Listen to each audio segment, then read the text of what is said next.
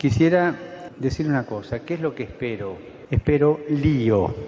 Que acá adentro va a haber lío, va a haber, pero quiero lío en las diócesis. Quiero que se salga afuera.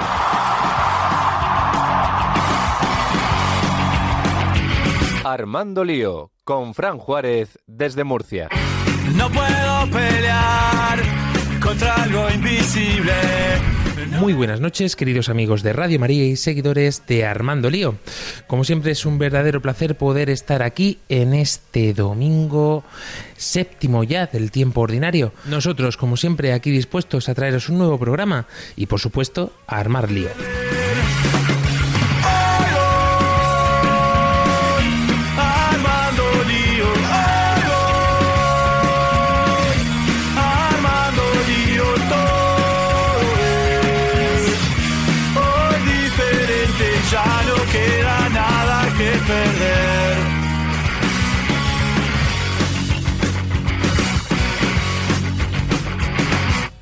Vamos a presentar quienes nos congregamos en torno a estos micrófonos en esta noche fresquita de España.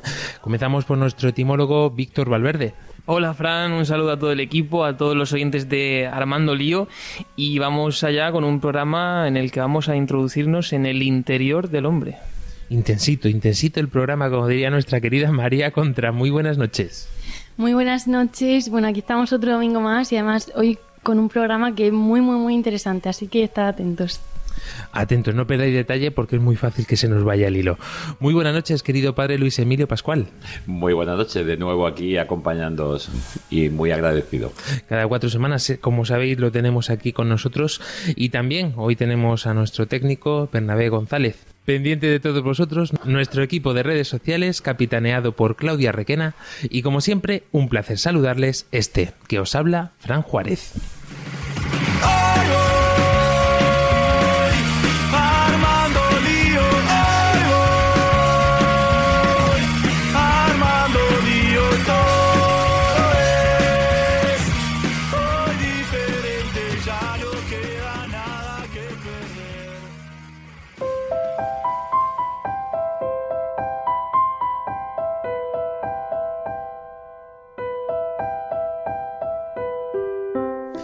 Pues antes de comenzar, nos ponemos como siempre en las manos de la Virgen.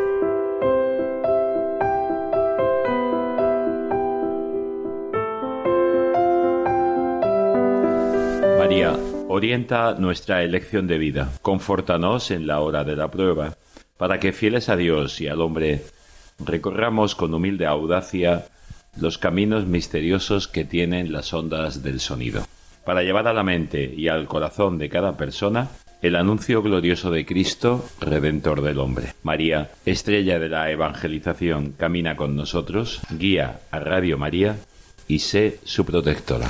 Amén. Yo,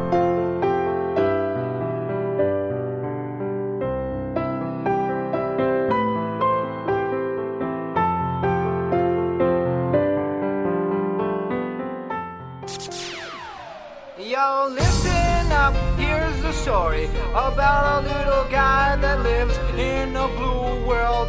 And all day and all night. Pues aquí nos encontramos, como siempre, dispuestos a comenzar una nueva temática que esperamos pueda ayudaros a todos los que nos estáis escuchando. Os invitamos a participar, como siempre, a través de nuestras vías habituales. Estamos en Facebook, en Twitter, en Instagram, también en la plataforma de TikTok. Y os invitamos también a visualizar aquellos vídeos que tenemos ya en nuestra plataforma de YouTube. Eh, también tenéis abierto nuestra vía de contacto a través de WhatsApp y o Telegram en el teléfono más 34 685 25 22 55. Volvemos a repetir, más 34 685 25 22 55. El correo electrónico armandolío arroba radiomaria.es.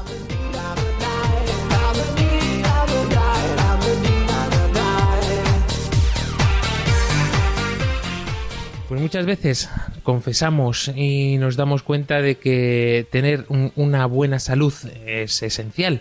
Y es que esta salud va ligada tanto en mente como en cuerpo. Decían aquellos griegos, si no recuerdo mal, mensana in corpore sano. Pues un poco sobre ese tema va a girar hoy el programa de esta noche. Por eso le damos al play a Lío. I have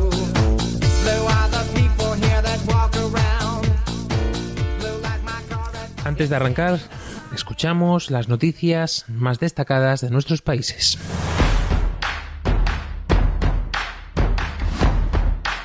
Bienvenidos estimados radioescuchas al informativo para esta edición de Armando Lío.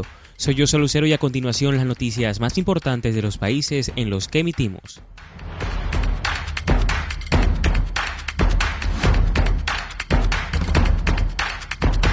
En España se aprueba la nueva ley del aborto, cuya reforma recupera la medida que las mujeres de 16 y 17 años pueden interrumpir el embarazo sin el permiso de sus padres. Además que las intervenciones se llevan a cabo en la sanidad pública y en el hospital más cercano al domicilio de la mujer. Esta normativa incluye también la eliminación de la obligatoriedad de entregar información sobre su propio embarazo a las mujeres que quieren abortar. En Paraguay, la Misión Nacional de Jóvenes organizada por la Pastoral Juvenil Nacional tiene lugar en la Vicaría Episcopal de Ñembucú, acogiendo a misioneros representantes de cada departamento del país desde el pasado 16 de febrero hasta el día de hoy, 19 de febrero. Este encuentro a nivel nacional tuvo apertura el jueves último con la Eucaristía presidida por Monseñor Pedro Collar, obispo en la ciudad de General Díaz. El pueblo panameño aún sigue consternado luego del fatal accidente de un autobús que transportaba migrantes hacia un albergue en el área de los planes de Hualaca, en la provincia de Chiriquí. La Iglesia Católica ha mostrado su cercanía ante este trágico siniestro vial, elevando una oración por los fallecidos y por la pronta recuperación de los heridos.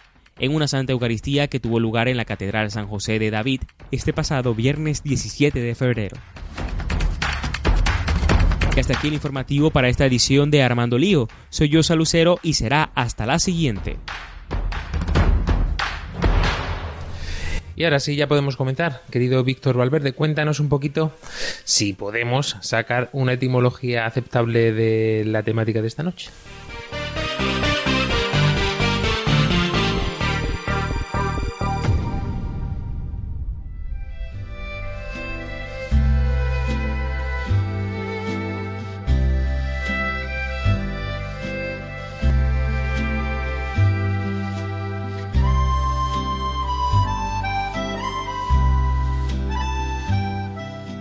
Sí, hombre, por supuesto, vamos allá. A ver, la palabra psique viene del griego psique, que mm, se traduce como alma o esencia de la vida. En la RAE encontramos una única definición de psique, y esta definición es alma, entendida como principio de la vida. Como término etimológicamente relacionado a psique, encontramos a la psicología. La psicología, psico, alma o actividad mental, y logía, estudio, es la ciencia que estudia la mente y los comportamientos del ser humano.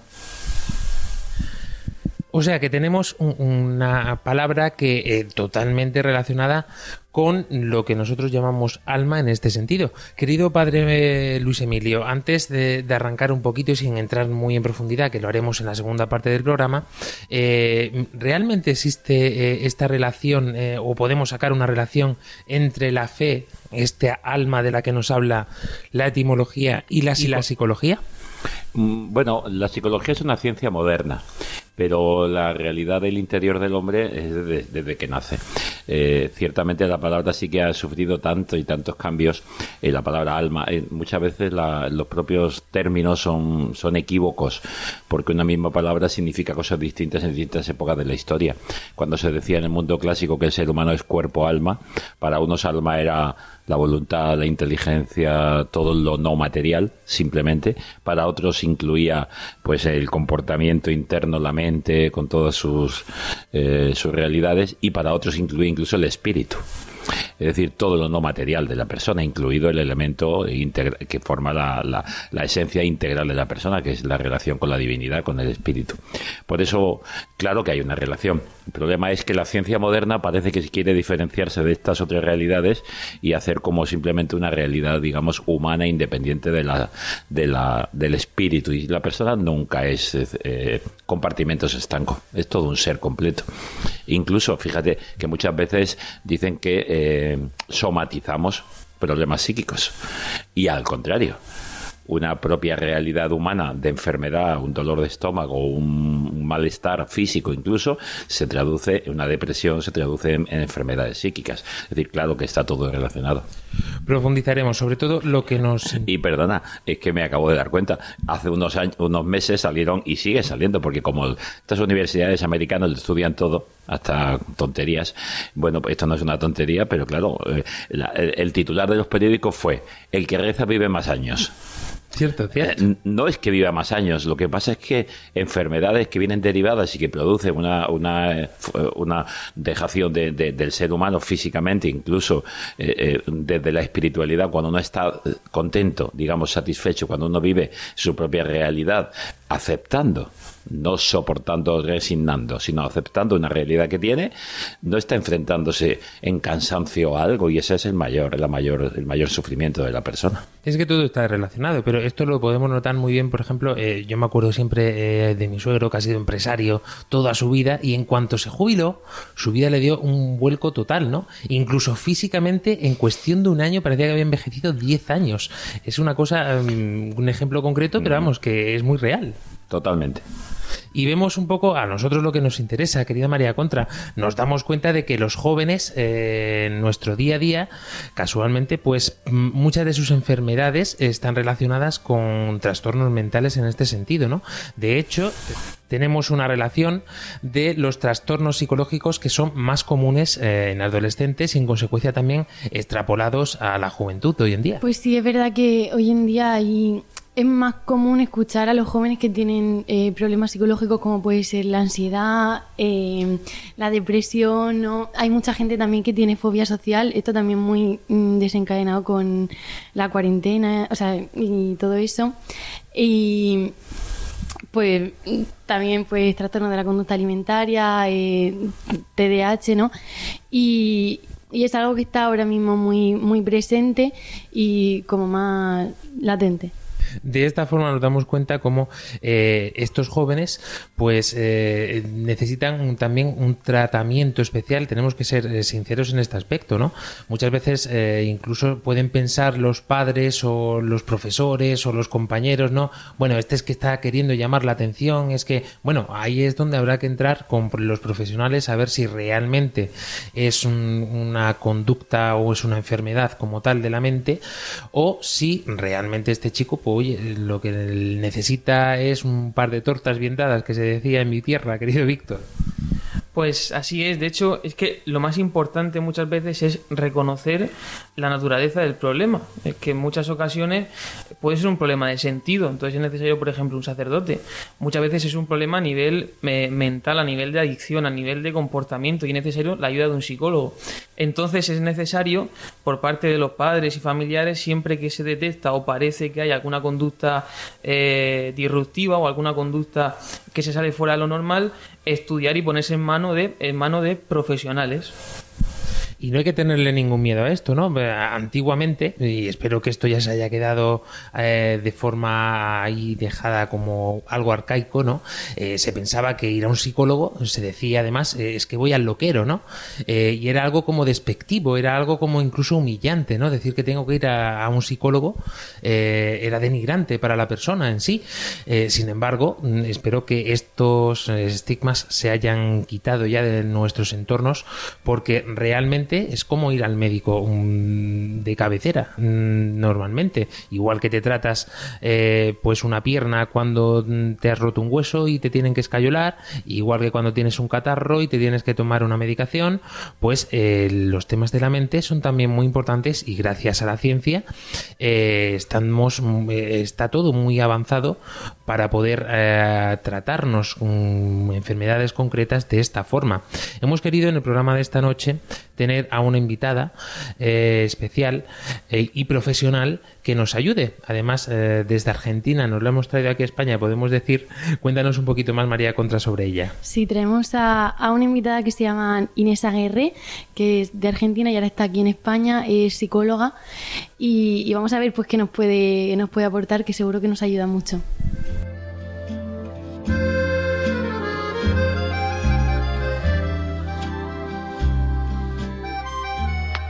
Bueno, a ver, eh, en cuanto a cómo ayuda la fe, ¿no? A la recuperación. Em, creo que ayuda de una manera esencial. O sea, podríamos decir desde la esencia, ¿no? Desde la esencia. O sea, en el proceso terapéutico eh, hay cosas que, por supuesto, van desde el lado mental, conductual, entonces eso es fundamental, ¿no? Porque, a ver, por eso también el trabajo en conjunto con sacerdotes, religiosos y demás. ¿Por qué? Porque muchas veces dicen, esto ya mm, necesita esta persona poder hacer un proceso terapéutico, ¿no? psicológico, para poder seguir creciendo en eh, la dimensión espiritual. O, o sea, hay veces que son, son cosas, hay que respetarlas como cosas distintas. La psicología no viene a suplir la, la fe, ni el acompañamiento espiritual, ni mucho menos.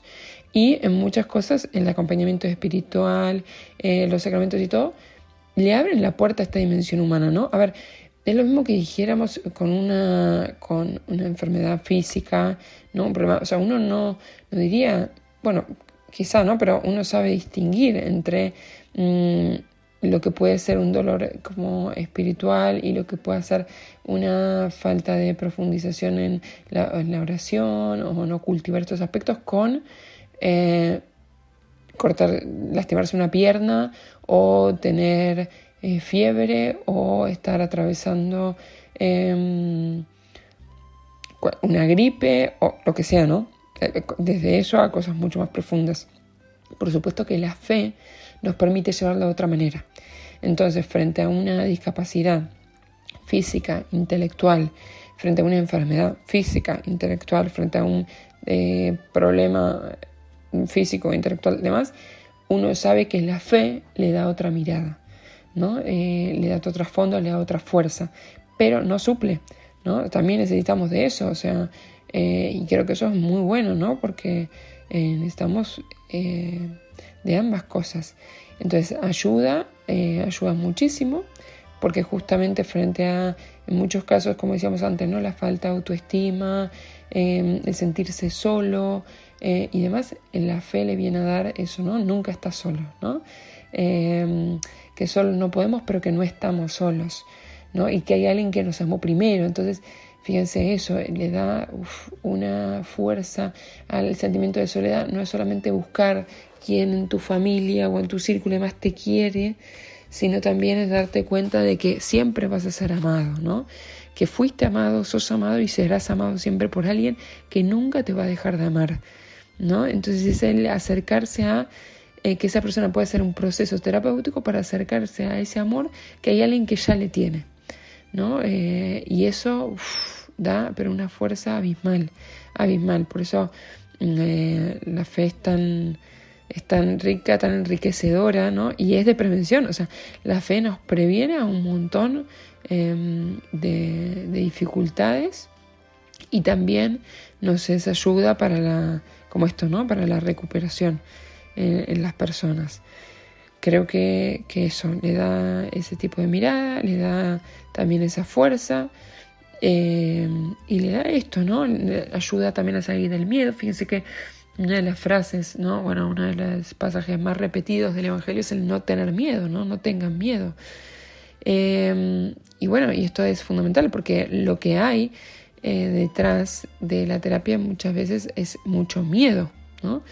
Eh, miedo al futuro, miedo a lo que mm, a no tener como la capacidad para afrontar ciertas situaciones del presente, eh, ¿no? Miedos, miedos que vienen del pasado, ¿no? Entonces poder sacarse ese miedo, ¿no? Que es algo que, que nos es muy eh, un mensaje evangélico muy muy fuerte, bueno, es muy importante, ¿no? Mensaje del amor, eh, y ya digo, Creo que el tener fe en sí, ya en líneas generales, sea, el tener fe es el creerle a alguien, ¿no? O sea, todos tenemos fe, todos los hombres tenemos fe en algo o en alguien, ¿no? Desde que tenemos fe en un médico, digamos, y le creo, eh, pasa que, bueno, ya sería un tema que, que, no es tanto para mí, ¿no? Mejor lo, lo pueden hablar eh, desde el ámbito eh, religioso, ¿no? Pero la fe falible y la fe infalible, ¿no? Todos tenemos fe, pero una fe falible, ¿no? Una fe que en una persona, digamos, que nos puede fallar, porque es así, las personas nos pueden fallar, pero la fe infalible en alguien que no nos falla, que nunca nos, va, nunca nos va a fallar, bueno, ya nos da nos para desde otro lugar, porque da fuerza en tener una relación con alguien que siempre va a estar en la que siempre podemos confiar y en la que siempre nos podemos sostener. Entonces eso a cualquier persona les da muchísima, muchísima fuerza. Así que, eh, bueno, creo que, esta es eh, la ayuda, ¿no? Darle otra profundidad y, mm, darle como una, eh, eso, una base que ayuda a los otros procesos que son necesarios y que tienen que ver con la conducta y demás, ¿no? Eso sí, por supuesto. Bueno, espero haber podido contestar, al menos mínimamente, y de una manera muy simple, y por supuesto que, bueno, Em, ¿no? con, nociones como básicas eh, con respecto a esto, abierta a eh, diferentes opiniones, a que mucho de todo esto, que donde pongo mi mirada, ¿no? Eso es cierto. Entonces, bueno, abiertas a otras miradas y, bueno, quedo también eh, pendiente y a disposición de lo que haga falta, de aclarar lo que sea necesario y, bueno, de siempre estar compartiendo, ¿no? Que eso creo que es lo que nos viene muy bien a todos, ¿no? Compartir distintas perspectivas, distintas miradas para poder buscar la verdad, ¿no? Creo buscar la verdad, buscar el bien, buscar la unidad, ¿no? Y detrás de todo esto. Así que bueno, un saludo muy muy grande y muchas gracias por esta oportunidad de compartir con todos ustedes. Bueno, la familia puede desempeñar un papel importante, importantísimo, en la promoción de la salud mental una familia que brinda apoyo emocional, que fomenta relaciones saludables y promueve un ambiente seguro y estable, puede ayudar a cada uno de sus miembros a desarrollar resiliencia. ¿No? Resiliencia tiene que ver con la capacidad de salir fortalecido frente a la adversidad, o sea, frente a momentos que tienen que transitar todas las personas, a veces las familias, ¿no? crisis que son propias de, crisis vitales, ¿no? propias de la edad, de distintos momentos, pero también crisis que son inesperadas y demás. La familia puede ser un, lugar donde esa persona pueda no solamente atravesar ese, ese dolor, esa crisis y demás, sino también salir fortalecido de eso, ¿no? Eso es la resiliencia. No solamente poder vivirlo y atravesarlo, sino salir fortalecido y enfrentar los desafíos de la vida ¿no? de una manera más efectiva. ¿no? El sostén familiar permite eso, los desafíos propios de vuelta ¿no? de cada etapa de la vida. Em, entonces creo que esto es fundamental. La familia no solamente desde el ámbito de, em, digamos, eh, de, em, de, afrontar los problemas, sino también desde la prevención. ¿no? Eh, es muy importante.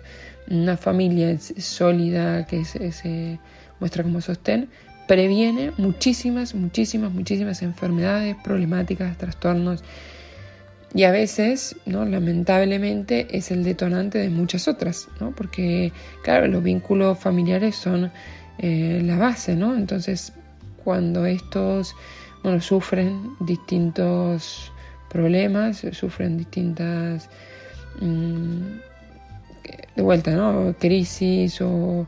Em, como, podría decirlo, ¿no? Eh, rupturas, ¿no? Entonces esto hace que, eh, bueno, genere mucho dolor, ¿no? Porque justamente es em, el espacio seguro, ¿no? Es lo más troncal y bueno, eso hace que a veces un poco se rompa, ¿no? De cada uno de los miembros y entonces em, sea más difícil como posible, por supuesto, pero que sea difícil ¿no? su, reconstrucción. Aparte, hay que tener en cuenta que se juega la libertad de cada uno de sus miembros. Entonces puede haber alguno que decida ¿no? salir adelante y demás, pero bueno, necesite también de los demás, o sea muy importante el rol de los otros para ayudarlo.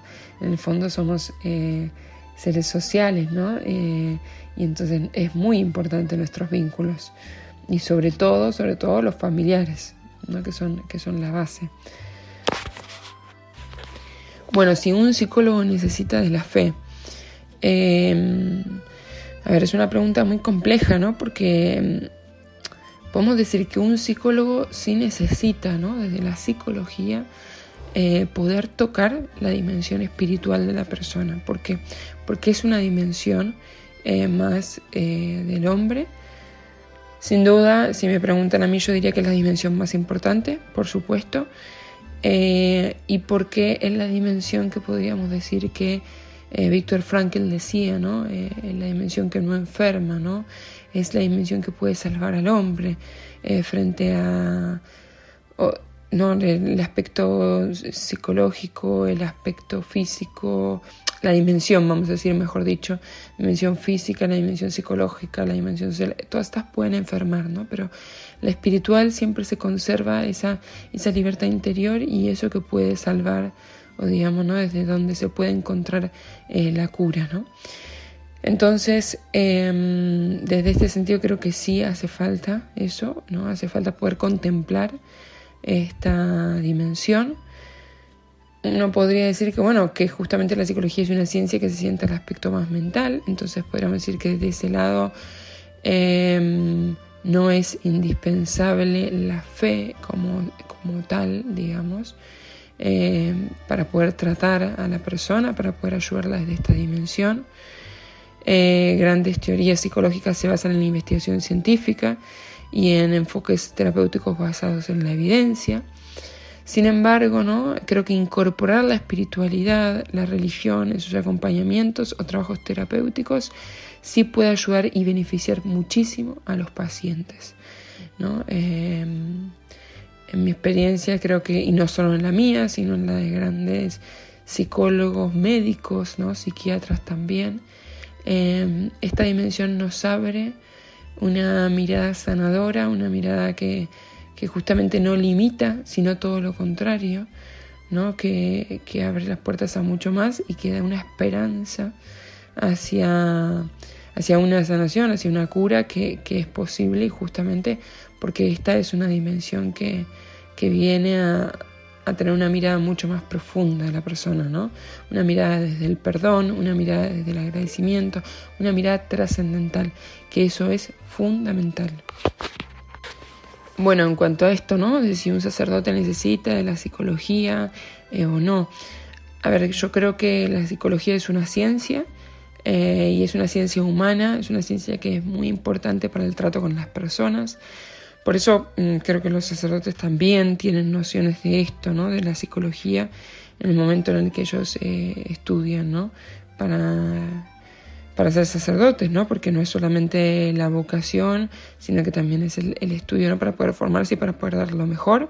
Bueno, de esto puede hablar mejor un sacerdote que yo, por supuesto, pero sí creo que es una ciencia que es importante, ¿no? porque atraviesa todas las dimensiones de la persona, eh, desde lo, físico, lo psicológico, lo social, eh, lo mental y lo espiritual, ¿no?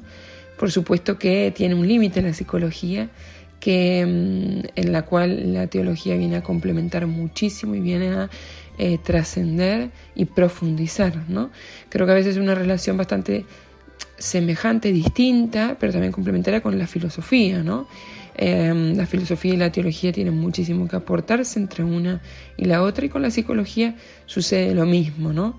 Eh, por supuesto que esto, la psicología se concentra más en la conducta del hombre em, y la filosofía más en el pensamiento, en la razón, pudiendo llegar a la teología desde, viendo la fe desde la razón y la teología, bueno, por supuesto que ve eh, lo que tiene que ver con el hombre en todas sus dimensiones, ¿no? Y trasciende porque es el estudio de todas las cosas, pero desde la mirada de la razón también y desde la fe, ¿no? Entonces creo que, em, que bueno, se, se, complementan, ¿no? La filosofía, digo, la teología o los estudios de un sacerdote necesitan de la psicología, así como la psicología, por supuesto, que necesita de la teología. Y creo que un sacerdote en sí además de por la ayuda que puede dar ¿no? desde este aspecto más humano, también bueno, puede llegar a, a necesitarlo, ¿no? En el caso de que esté atravesando problemas emocionales, problemas psicológicos, porque puede beneficiarse de buscar la ayuda de un profesional de la psicología eh, en la salud mental, ¿no? Es importante para todos, independientemente de la vocación, de la profesión o de la religión, ¿no? Em, así que bueno, creo que eso podría ser un poco la respuesta. Hola, bueno, es un gusto para mí poder saludarlos, poder compartir este tiempo y bueno, también aprovechar la ocasión para dar respuesta de una manera muy simple, muy humilde y, y bueno, así como una idea eh, un, poco, un poco así eh, sencilla, pero eh, de estos interrogantes que surgen y que realmente hoy están muy presentes y bueno, creo que es algo muy bueno poder eh, dar algunas notas ¿no? acerca de esto. Em, bueno, respondiendo a esta primera pregunta, ¿no? ¿Qué, es la salud mental? Podríamos ir a una definición clásica, ¿no? Que se refiere a, al estado de bienestar emocional, psicológico, social y espiritual de una, de una persona, ¿no? Em, también incluyendo el poder tener la capacidad de tener herramientas frente al estrés, ¿no? Eh, ¿Qué significa esto, no? Eh, no solamente que, todo vaya bien, podemos decir, en estos ámbitos, sino también, bueno, frente a las dificultades eh, de la vida, de las situaciones, las circunstancias, poder contar con ciertas herramientas para poder hacer frente a esto, ¿no? Frente a la ansiedad, frente a los desafíos de la vida diaria, poder contar con eh, relaciones saludables, poder tomar decisiones deliberadas, ¿qué quiere decir esto? ¿no? Habiéndolas podido pensar, procesar, ¿no? habiendo hecho un proceso de elección y decisión, o sea, esto quiere decir que primero hay que contar con, con la libertad, ¿no? sobre todo con esta libertad interior que es la que nada nos puede quitar, ¿no? Porque a veces uno entiende la libertad como poder decidir eh, teniendo todas las opciones y teniendo como todas las condiciones perfectas, ¿no?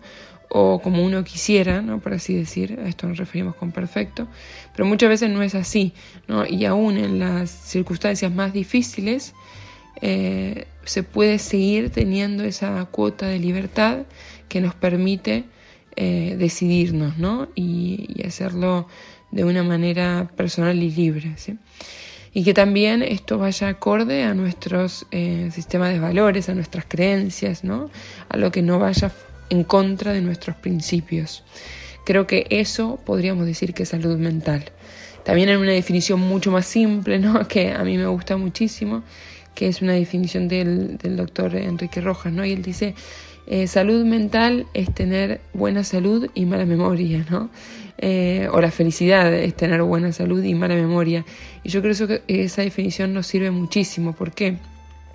Porque de vuelta, buena salud se refiere a esto, ¿no? Al que frente a las dificultades, a las circunstancias contrarias, a, a poder estar viviendo una enfermedad, una situación dolorosa y demás, uno pueda conservar esa salud que tiene que ver con poder valorar ¿no? lo bueno de la vida, poder ser agradecido, eh, poder ver eh, este sufrimiento, este dolor o a veces mm, las buenas circunstancias desde una mirada ¿no? con perspectiva, eso quiere decir, ¿no? con perspectiva, poder mirarlo entendiéndolo como una circunstancia, como un momento de la vida y como algo de lo cual se puede seguir adelante, ¿no? Pero también el tener mala memoria, ¿por qué? Porque en muchos casos el sufrimiento, ¿sí? o, la, ¿no? la el no poder tener esa buena salud viene de estar viviendo constantemente en un pasado eh, que ha hecho daño, ¿no?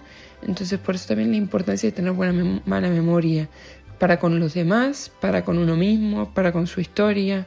No creo que eso em, también es muy importante, sumado a vivir el momento presente, ¿no? Estar instalado en el presente. ¿Por qué?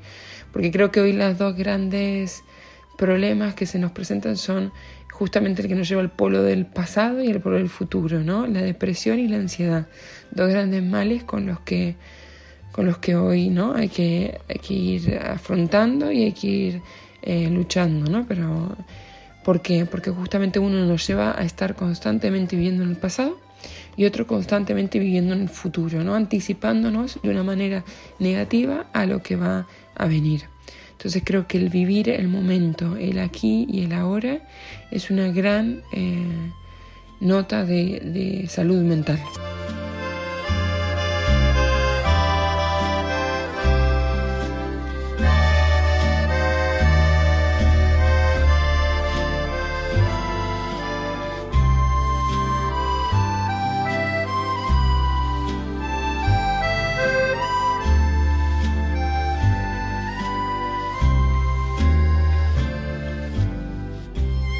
Y como nos decía nuestra querida amiga Inés, eh, tengamos todo esto en cuenta en nuestro día a día y por supuesto que nos sirva también como llamada de atención.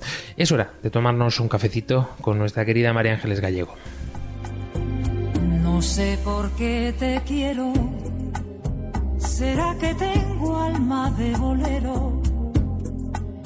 Tú siempre buscas lo que no tengo, te busco en todo si no te encuentro.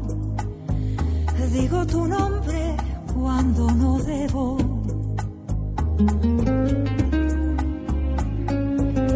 No sé por qué te quiero.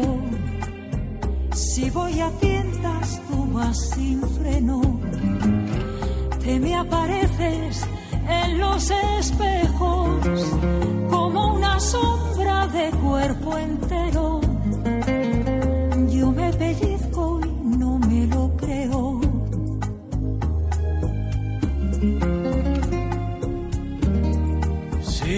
me hiciera falta tus besos, me tratarías mejor que a un perro.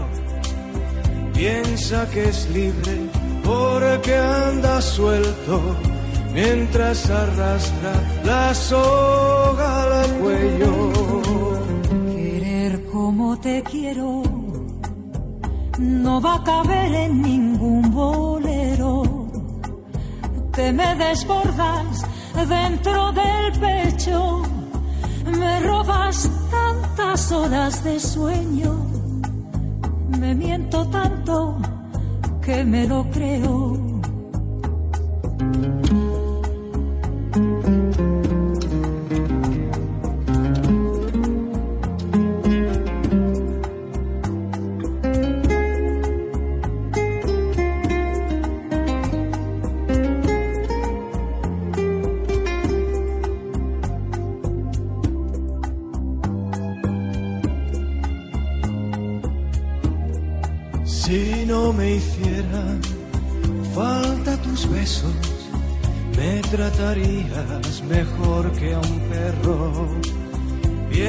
Que es libre porque anda suelto mientras arrastra la soga al cuello. Querer como te quiero no tiene nombre ni documentos. No tiene madre, no tiene precio soy hoja seca que arrastra el tiempo, medio feliz en medio del cielo.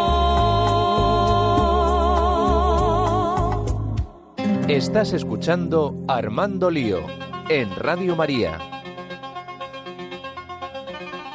Disfruta y participa con Armando Lío en todas nuestras redes sociales. Búscanos en Facebook, en Twitter, en Instagram, en TikTok y en Twitch como Armando Lío RM. Escríbenos y mándanos tus mensajes de voz a nuestro número de WhatsApp y Telegram más 34 685 25 22 55 más 34 685 25 22 55 nuestro correo electrónico armandolío arroba radiomaria.es en Radio María, más Armando Lío que nunca. Pues continuamos en este programa de Armando Lío.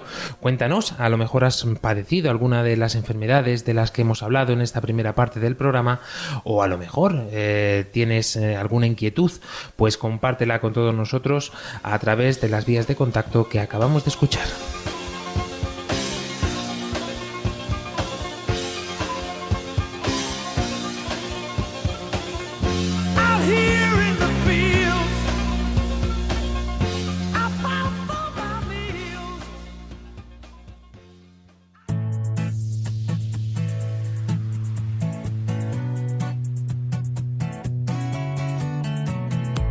Es que esto es así, cada vez es más común eh, encontrarnos en nuestros entornos pues niños, eh, jóvenes con problemas de atención, trastornos de conducta, como comentábamos también, ¿no?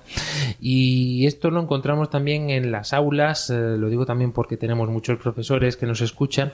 Querido padre Luis Emilio Pascual, esto yo creo que un poco se percibe, ¿no? en nuestros entornos, cada vez es más común tener TDAH o tener chicos que son hiperactivos y esto a ellos pues es un mundo, ¿no? Y a lo mejor si no lo detectan pues es complicado en la relación con los compañeros, eh, incluso a los profesores que les cuesta entender estos temas. Estos son de, los avances que hemos ido viendo en la educación. Antiguamente un niño era problemático y se le trataba casi con desprecio o, simplemente pues se decía que el profesor hiciera lo que pudiera con un hiperactivo o al contrario, con uno que, que estuviera, pues no se decía aquello de, de una persona que estuviera integrada en sí misma, ¿no? Que, que, que eh, no sé, es muy encerrado, que no hablara con nadie. Hoy se han detectado que estas son realidades verdaderamente de, enfermedad y de tratarlo. Y claro, tiene su, su realidad. Em, es una ayuda. El profesorado ha mejorado mucho en, este sentido. Se le forma, se le educa para tratar determinadas circunstancias del alumnado, tanto niños como adolescentes ya. Eh, constantemente nosotros ahora, por ejemplo, en la universidad cada año nos llegan siempre pues eh, notas de alumnos que tengan una, un problema sea el que sea, sea de dicción, sea problemas de, de comprensión, sean problemas de, de, a la hora de, expresar una idea. Y entonces, pues según el tipo de examen, si es tipo test, si es tipo escrito, habría que dejarles un poquito más de tiempo o tomar en consideración qué es lo que quiere decir y no tanto cómo frasea, porque puede ser un problema. Lo mismo que con la vista, cuando tiene uno la, el confunde colores, eh, uno está describiendo el amarillo y está viendo un verde. Es decir, estas realidades eh, hoy se ha descubierto que, se puede tratar. Y es una ayuda enorme y grandísima. Yo precisamente que, que, doy clases en la titulación de psicología, pues eh, me encuentro con muchísimos jóvenes y me sorprendió me sorprendió porque este tema de la salud mental y hoy día está tan fuerte, eh, porque también la sociedad nos está abocando a una realidad de, mucho estrés, de mucho sufrimiento, de mucha exigencia. Y uno no puede dar lo que no, lo que no tiene. Y, y al niño, en lugar de cariño, ya es que hay tantas causas eh, físicas, mentales, de exigencia humana, de tener que dar una talla, de incluso realidades familiares que el niño no ha podido asumir. Y no, no, si los padres han quedado bien, pero el niño no, no sufre, lo, lo, asimila y lo asimila cuando la separación no es infantil, sino incluso con 18 o 17 años. Eh, doy un caso que me ha tenido a mí en este final de, de, de cuatrimestre en enero. Bueno, yo comentaba con el profesorado de psicología que de 115 alumnos que he tenido en primero, eh, les pedí un trabajo sobre el sufrimiento, cómo lo afrontaban, cómo lo vivían, cómo lo llevaban, eh, experiencias que ellos conocieran de otros, cómo se puede superar, si se puede seguir teniendo sentido en la vida en medio de una situación de dolor o angustia. Bueno, pues es, es tremendo. De 115, en torno a 70, 72, en el trabajo, me han comentado que o están ahora, o llevan uno dos años, o hasta el año pasado han estado en manos de un psicólogo. Sea, gente que con 15, 16, 17, ahora con 19, con 18, está en psicólogos, 70 de 115. Y muchos dicen que por eso están estudiando psicología, porque les ha ayudado. Pero esto es, un, esto es tremendo, que socialmente este porcentaje. Y esto es en gente que está estudiando. Si vamos a la gente que no está estudiando, ¿cómo estarán? O sea, gente que no tiene ya sentido en la vida, que son ninis de los que decimos, o que tienen una vida totalmente tirada por porque su vida no tiene sentido ninguno y ni siquiera va al psicólogo porque no tiene o la ayuda o la formación. Es decir, estamos creando una realidad muy frágil y no ponemos solución. Y es que tenemos que tener conciencia también de algo que es una realidad eh, que tenemos en nuestro alrededor. Y es que muchas de las enfermedades mentales que tenemos hoy en día eh, son causa o detonante de una situación concreta en nuestra vida personal. Nos, lo decía muy claro el padre Luis Emilio, ¿no? Pero querido Víctor Valverde, yo creo que esto también es para que nosotros nos demos cuenta de cómo la Iglesia nos ayuda a esto, ¿no? Porque la Iglesia, al acercarnos a Cristo, nos pone también de frente a la verdad. Y con ello a nuestra realidad. Pues así es. De hecho, yo creo que una de las cosas más importantes es que el psicólogo tenga una buena concepción de lo que es el hombre. Porque mm, no dentro de, la iglesia, ¿qué, encontramos? Pues que, el, que, el, hombre está herido por el pecado original. Y que esa es la causa muchas veces de, los sufrimientos que tenemos, de las angustias, de. Entonces, si un psicólogo no tiene en cuenta esto, pues claro, es muy difícil luego plantearnos, como ha dicho eh, Luis Emilio, el sufrimiento, ¿no? ¿Cómo se vive el sufrimiento? Pues para nosotros los cristianos hay uno que ha cargado con el sufrimiento y que le ha dado sentido. Entonces, qué importante es que un psicólogo pueda conocer precisamente la redención, ¿no? Y cuál es el sentido del sufrimiento. Y de igual forma que nosotros nos encontremos con nuestra propia realidad. María Contra, no sé si tú crees eh, realmente necesario esto en los jóvenes de hoy en día o crees que los jóvenes se conocen bien y por eso son tan libres como dicen ser. Eh, no, yo creo que para nada. O sea, hay un engaño muy grande que, pensamos que, que, nos conocemos perfectamente y realmente eh, muchos jóvenes no son capaces de, de, saber lo que hay dentro de ellos porque no son capaces de, enfrentarse. Y, y, yo pienso que esto es mm, la raíz de muchos problemas, ¿no? De. Eh, de eso, de no conocerse a uno mismo y, buscar pues el problema en cosas donde no está. Ciertamente. Y en todo esto, pues la Iglesia, Padre Luis Emilio, nos da también una respuesta, ¿no? Se ha dicho muchas veces, ¿no? Nos decían nuestras abuelas, sí, sí, dejaros de psicólogos que lo que necesitamos son más sacerdotes. Efectivamente, yo antes, yo a veces he bromeado. La gente antes iba al sacerdote y ahora va al psicólogo. No, son cosas distintas, ciertamente, porque hay realidades que un sacerdote no puede llegar a tratar cuando ya hay una, una realidad, digamos, eh, de tratamiento médico y el psicólogo puede llegar a ser un médico o por lo menos está en camino de, de, ayudar. El psicólogo no es el psiquiatra, lo has dicho tú antes, no es el loquero. Es una persona que lo que intenta es que tú saques fuera aquello que llevas dentro, puedas expresar. Siempre se ha dicho que el mejor psicólogo es aquel amigo al que le puedes contar todo. Porque todos nosotros tenemos una experiencia. Cuando tenemos un problema, si lo encerramos dentro de nosotros, está la mente dando vueltas y vueltas y vueltas y vueltas y, no hay modo de encontrar solución. Cuando lo sacamos afuera, cuando lo contamos, cuando lo, visibilizamos, en ese momento estamos encontrando la solución muchas veces. A la hora de decir o pedir una ayuda a un amigo. Por eso, eh, tener siempre un amigo. Hoy no, no se tiene amigos, se tienen colegas tener un gran amigo que te conozca perfectamente, que te sepa decir las cosas, que no te pase la mano por la espalda y que sepa conducirte y decirte nos y decirte sí es, eso es importante. El sacerdote que era quien te escuchaba, quien te decía adelante, aquel que te ponía adelante una misericordia de Dios, que te decía que daba igual lo que hubieras hecho porque Dios te amaba y te quería, y que tuvieras la confianza de exponer qué ocurre en tu vida, cómo estás, cómo te encuentras, y invitarte a, la conversión, invitarte al perdón, y al menos escucharte.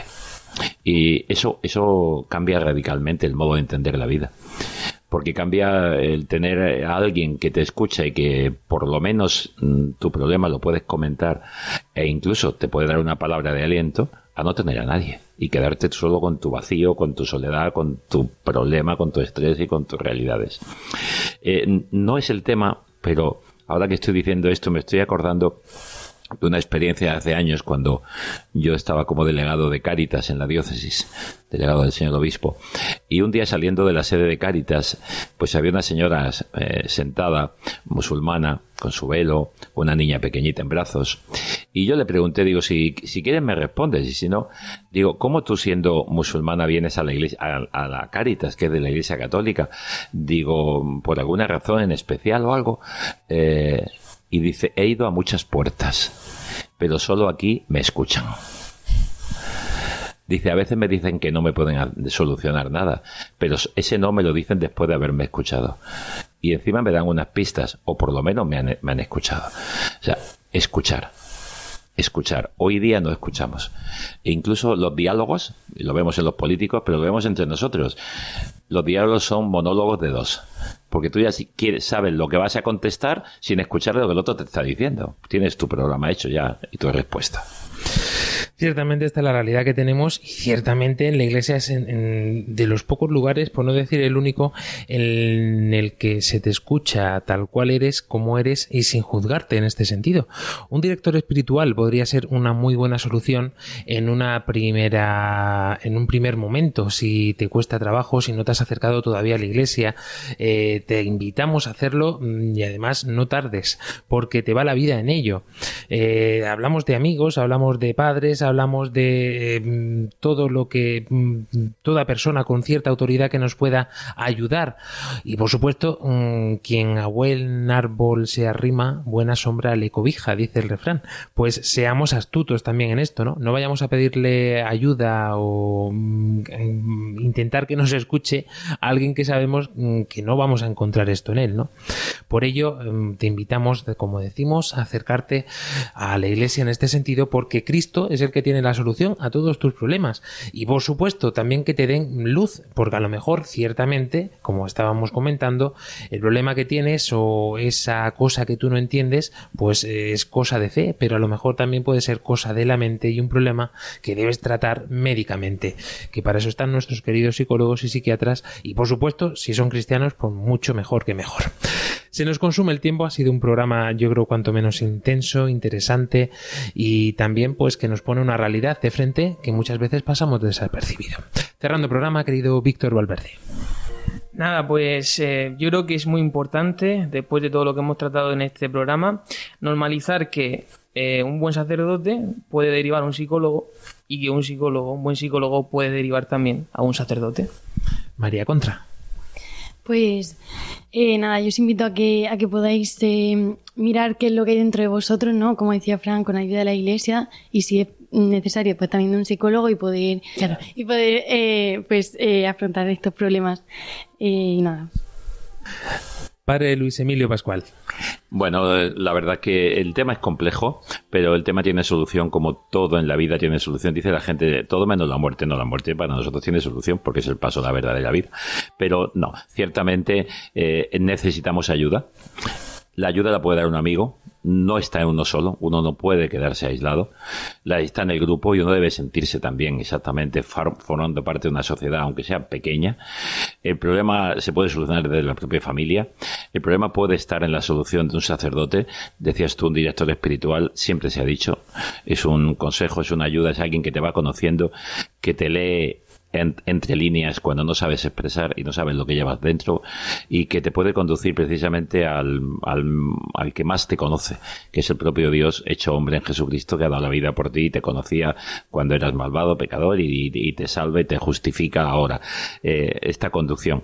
Y como decía nuestro compañero de, de, en este programa, nos, nos decía que que es complementario. Sacerdote puede derivar en un problema que auténticamente necesita un tratamiento médico, pues a un psicólogo, un psiquiatra o cualquier otro tipo de en el mundo de la salud.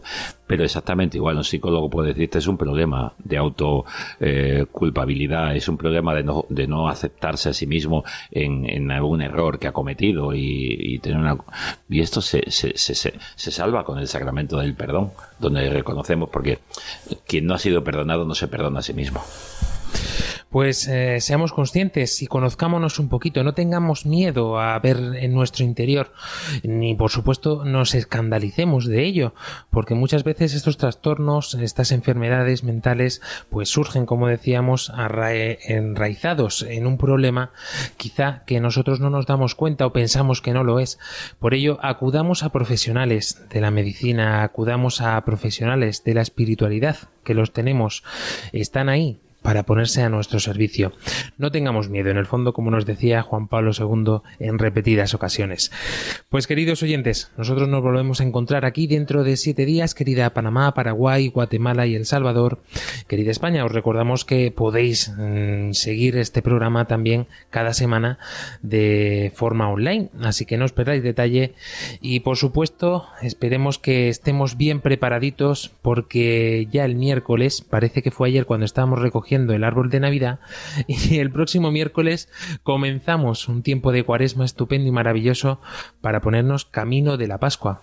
Así que mm, no perdáis detalle porque os vamos a ayudar también, nos vamos a ayudar a nosotros mismos también a través de nuestras redes sociales y de nuestras plataformas habituales. Nos volvemos a encontrar aquí en los micrófonos de Radio María. Adiós. Adiós. Adiós.